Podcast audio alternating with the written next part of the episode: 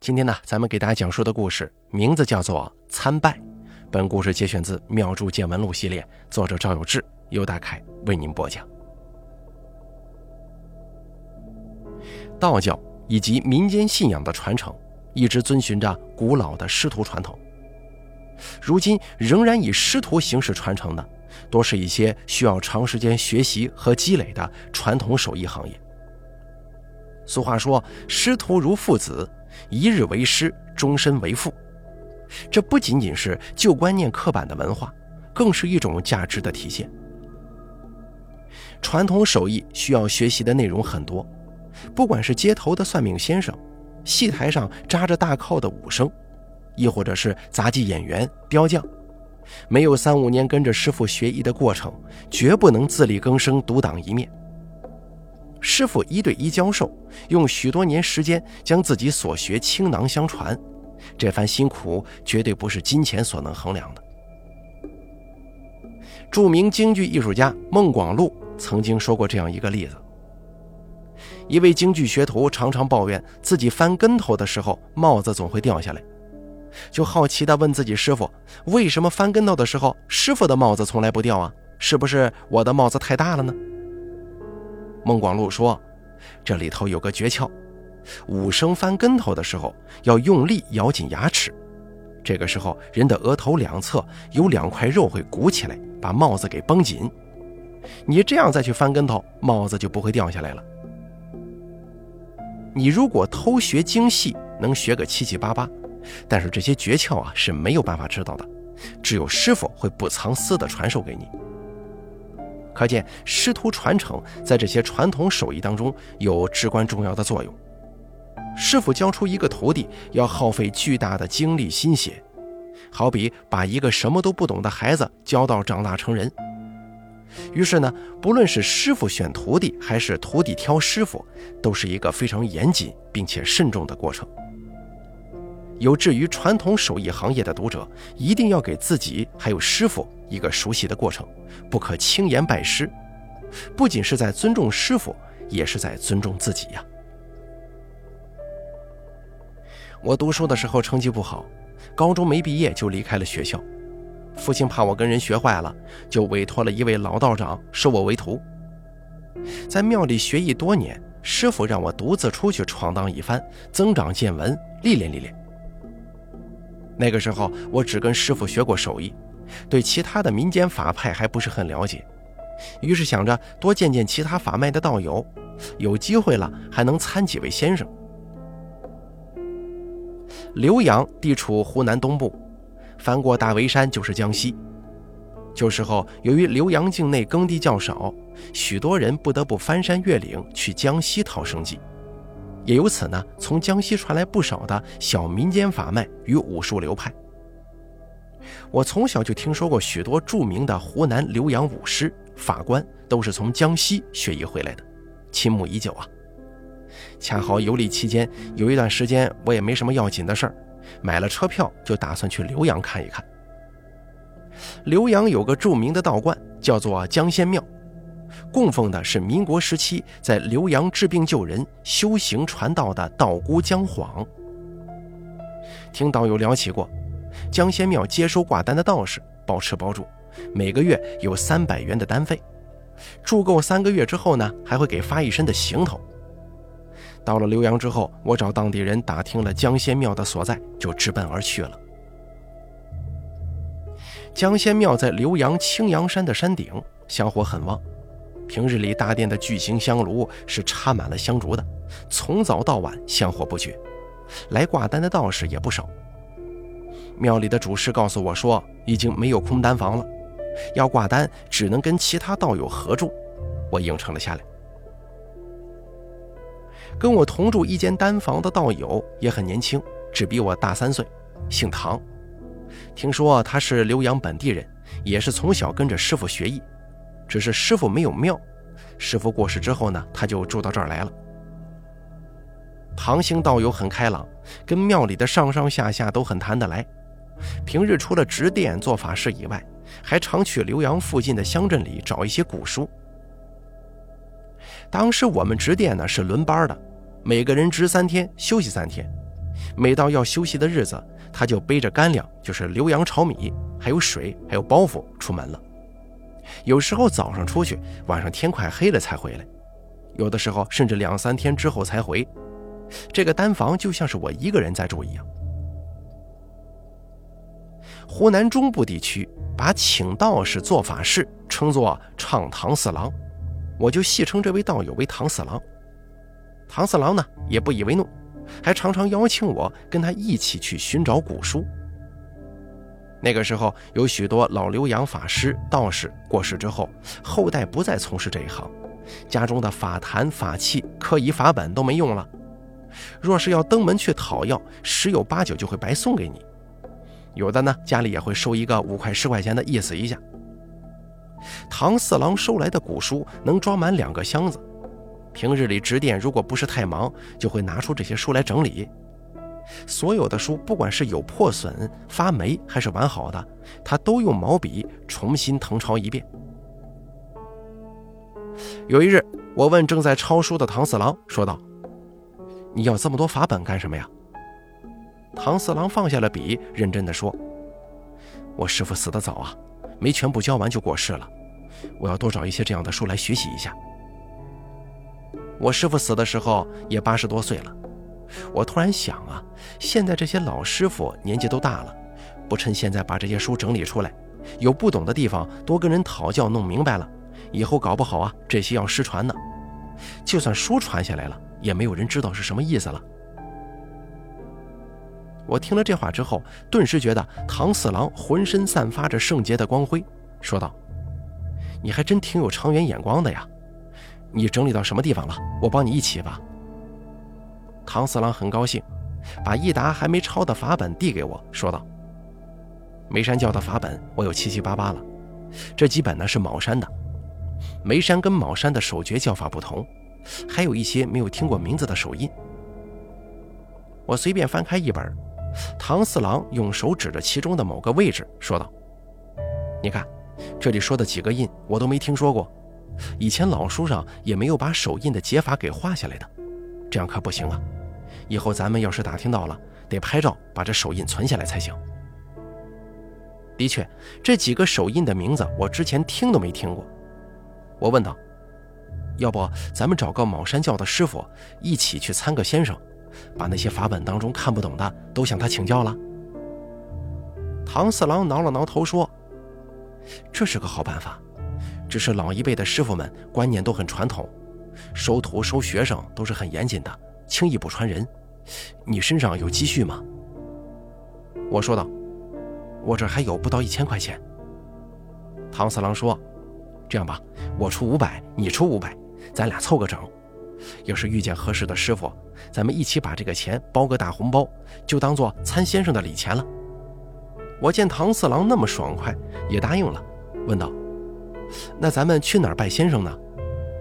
唐四郎想了想说：“我去打听一下吧，主要是有一些老先生都住在大围山附近，那边的口音有点偏江西话，你能听懂吗？”我说道：“哟，这个有点难懂，估计只能听懂一半。”唐四郎抿着嘴唇说：“如果我去找个老先生，他教我，然后我再教给你也行，就是麻烦一点。我先打听打听看看有没有年轻一些会说普通话的师傅吧。”我觉得唐四郎的建议很不错，跟他约好了，如果打听到师傅的消息了，一起去参拜。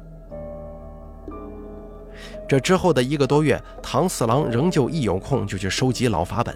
顺便打听师傅的消息，我也帮他一起整理法本，把老书上的错字都标注出来。有一天晚上，唐四郎背着行囊回来的时候，满脸兴奋。我打量了他一眼，看他两手空空，说道：“怎么，今天没收到书，你还这么高兴啊？”唐四郎放下行囊，说道：“我打听到了一个茅山师傅，不到五十岁，会说普通话的。”我也顿时来兴趣了，说道：“四十来岁的师傅还真是挺少见的，住哪儿啊？离咱们江仙庙远不远呢？”唐四郎倒了杯水，喝了一大口，说道：“你听我慢慢跟你说呀。这个师傅姓金，住在官渡那边，官渡我有很多熟人，去打听了一下，这个金师傅很厉害的。他擅长什么呢？唐四郎说：“听人说他在官渡那边帮了好几个人，求财运很灵验，但是他的脾气古怪的很。”我问道：“喜欢骂人吗？”唐四郎连连摆手说：“不，也不是古怪，其实他人很和蔼的，就是他自己会挑。他不愿意帮的人，你说什么都没用；他只要答应帮的人，都说他特别灵。说是有几个人本来穷得不得了，找金师傅做求财的法事，做完之后不到一个月都开上好车了，这抽烟抽的都是软包的极品芙蓉王，回头又给金师傅补了个大红包。”另外有几个人上门去求，金师傅只是说不做，没有这个缘分。我皱起了眉头，说道：“那这样的话，咱们上门去参拜，人家能收吗？他要说咱们也没缘分，可怎么办呢？看这样子，如果真能拜先生，不光是书上这些手诀能问到，咱们还能学到不少本事呢。”唐四郎说：“咱们一到休息的时候啊，就去拜会他。”表现一下诚心，总能打动他的。我点点头说：“有道理，功夫不负有心人嘛，咱们就用诚心诚意去打动他。拜不到这位先生，我还就不走了。”三天之后，到了休息的日子，我跟唐四郎一大早就起床，先是去市场买了两瓶酒、一些水果、茶叶，然后一起坐中巴到了关渡。唐四郎轻车熟路。下车之后，沿着那些不知名的小道，窜到了一栋二层自建房前头。唐四郎朝这个小楼努了努嘴，低声说：“人家有钱盖这么漂亮的小楼，应该是经常有人找啊，看来生意很不错呢。”我不自觉地把衣服拍了拍，挺直腰杆，跟唐四郎一起进了堂屋。一位皮肤发黑、椭圆脸的中年男子在太师椅上坐着，颇有兴味地看着面前桌子上的茶杯。这位啊，应该就是金师傅了。另有几位香客在小竹椅上坐着聊天。唐四郎朝中年男子鞠了一躬，说道：“请问是金师傅吗？”中年男子点点头说：“是我。你是？”唐四郎赶紧走上前去。把提前准备的酒和水果都放在茶桌上，说道：“我是听说金师傅很有本事，特意想来拜访。我姓唐，您叫我小唐就行。这位呢是我师弟，您叫他小赵。”说着，唐四郎朝我使了个眼色，我赶紧朝金师傅一鞠躬，把手中的茶叶也一起放在茶桌上。金师傅淡淡一笑，朝边上的几把竹椅一指，说道。你们先坐吧。于是呢，我跟唐四郎各自找了一把竹椅坐下。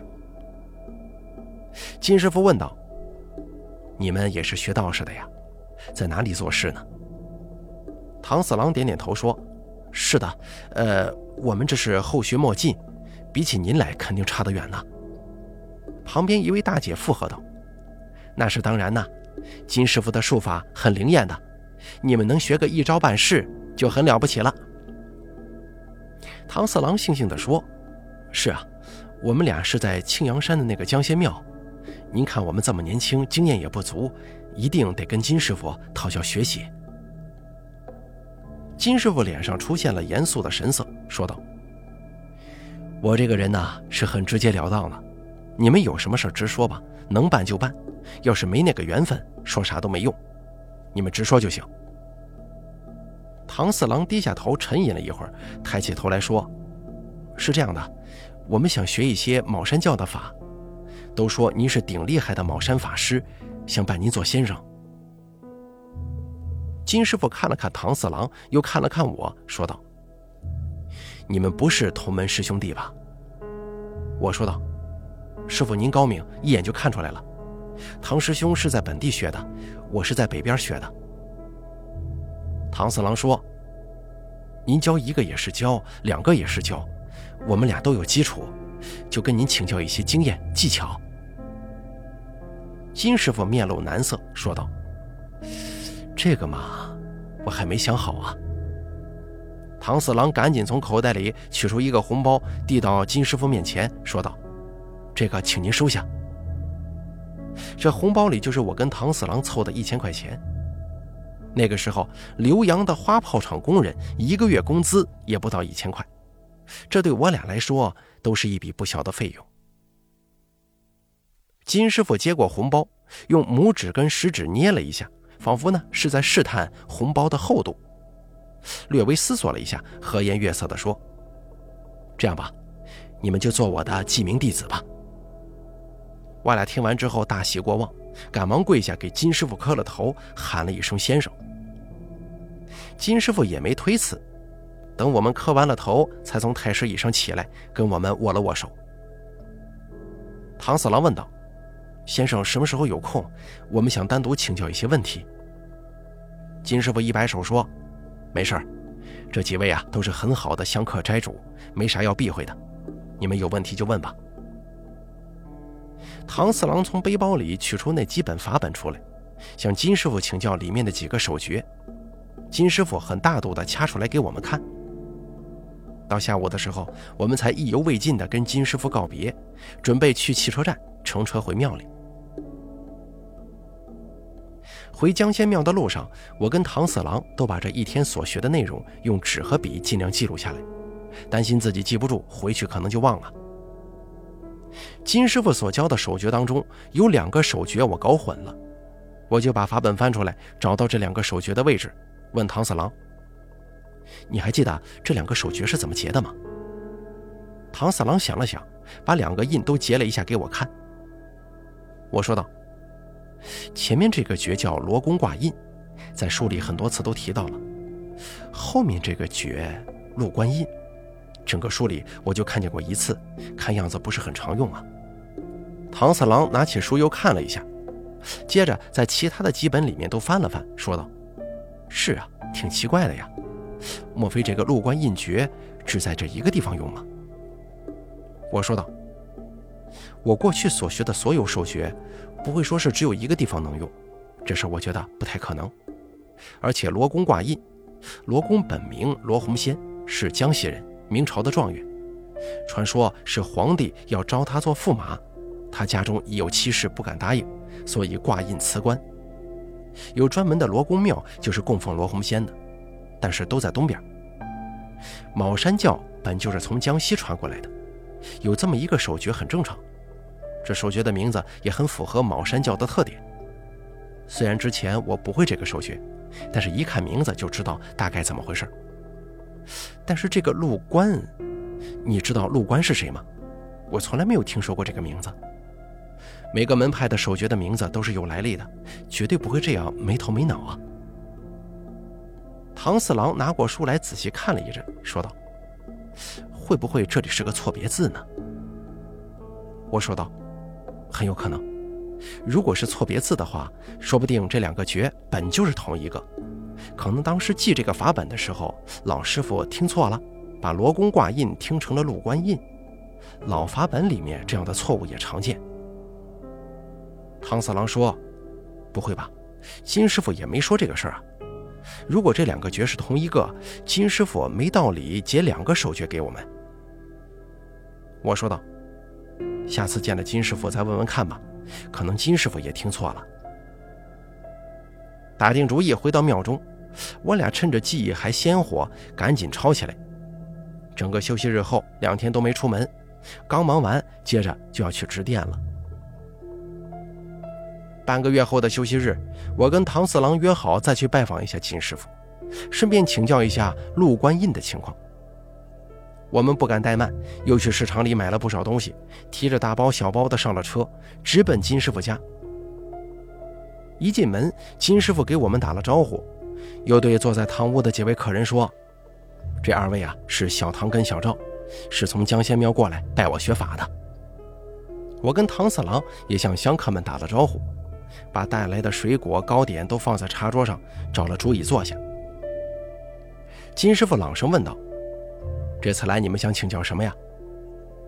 唐四郎从背包里拿出法本，走到金师傅面前，指给他看罗公挂印还有禄官印的位置，问道：“先生，上次我们跟您请教了这两个手诀。对呀，上次你们不是问过吗？唐四郎说：“这个罗公挂印诀，罗公是明朝的一个江西人，以前中过状元，后来辞官不做了。这个我还能懂。这禄官印里面的这个禄官，指的是地名还是人名呢？”金师傅说：“禄官是人名，是茅山教的祖师，很有名气。我们这一脉就是从禄官祖师这里传下来的。”哦。那陆官祖师有没有什么生平事迹？是哪个朝代的祖师呢？这就很久远了，起码是武王伐纣时期的祖师了。这位祖师在很多地方行法治病救人，还辅佐过周武王呢。他跟姜子牙都是周武王的功臣。唐四郎悻悻地说：“哟，我还以为这里写错字了呢。”金师傅连连摆手说：“没写错。”这个陆关祖师很厉害的，我知道他。你要是去别处问，还不一定问得出来。我没说话，细细思索一些元皇教的早先起源。唐四郎又向金师傅请教了几个问题，跟香客们聊了一阵子。在回庙的路上，唐四郎见我面色凝重，问道：“你今天怎么了？”我说道：“这事不对呀，很有蹊跷。”唐四郎好奇地问：“有啥不对的？”我说道：“所有的元皇教，眉山、卯山、吕山，起源大概是在商周王朝的时候。但是这个时候的祖师名字都跟现在的不一样。我看书里多次提到长沙王，还有的写盘古王呢。再往后的名字也很有特色，如张二郎、吕山九郎、蒙山七郎、赵侯一郎。”后来虽然分家了，分成现在不同的门派，但老祖师是共通的。早期的祖师从来没见过一个是用自己名字的，连我说的这些祖师叫什么名字都难找，怎么会有一个叫陆关的祖师呢？唐四郎说：“你是觉得这个金师傅教的有问题吗？”我点点头说：“茅山教在这几个元皇教门派里面，起源其实是相对来说比较晚的。”根本没有一个几千年前门派单独的祖师。你就算问吕山教的，他们也肯定听说过长沙王，但压根儿没人听说过有这么一位叫陆官的祖师。如果金师傅今天是在香客面前说大话、吹嘘一番，我能理解；如果他是认真的，那就有问题了。唐四郎说：“还有没有其他佐证啊？”我说道：“这样吧。”你下回呢，跟你认识的这边的人再打听一下，之前那些找金师傅做求财法事发财的，到底是什么情况？唐四郎就同意了，说道：“行，我去打听一下。他教的这些东西啊，咱们先别用，回头跟其他的茅山师傅对一下，就知道真假了。”回到庙里，我俩都各怀心事，好几天都没有去练习刚刚学的手诀。又隔了一个月左右的一个下午，正是休息日。我在单房里看书，唐四郎面色沮丧地推门进来，说道：“老赵，咱们被骗了，是金师傅骗咱们的吧？”“嗯，怎么回事？快说说。”“他家里上锁了，不知道去了哪儿。我问邻居，他已经一个星期没露面了。那你这也不能说明人家是骗子吧？”“我还没说完呢。看金师傅家关着门，我就去找那几个熟人了。”他们都跟我说金师傅跑路了，是什么？跑路？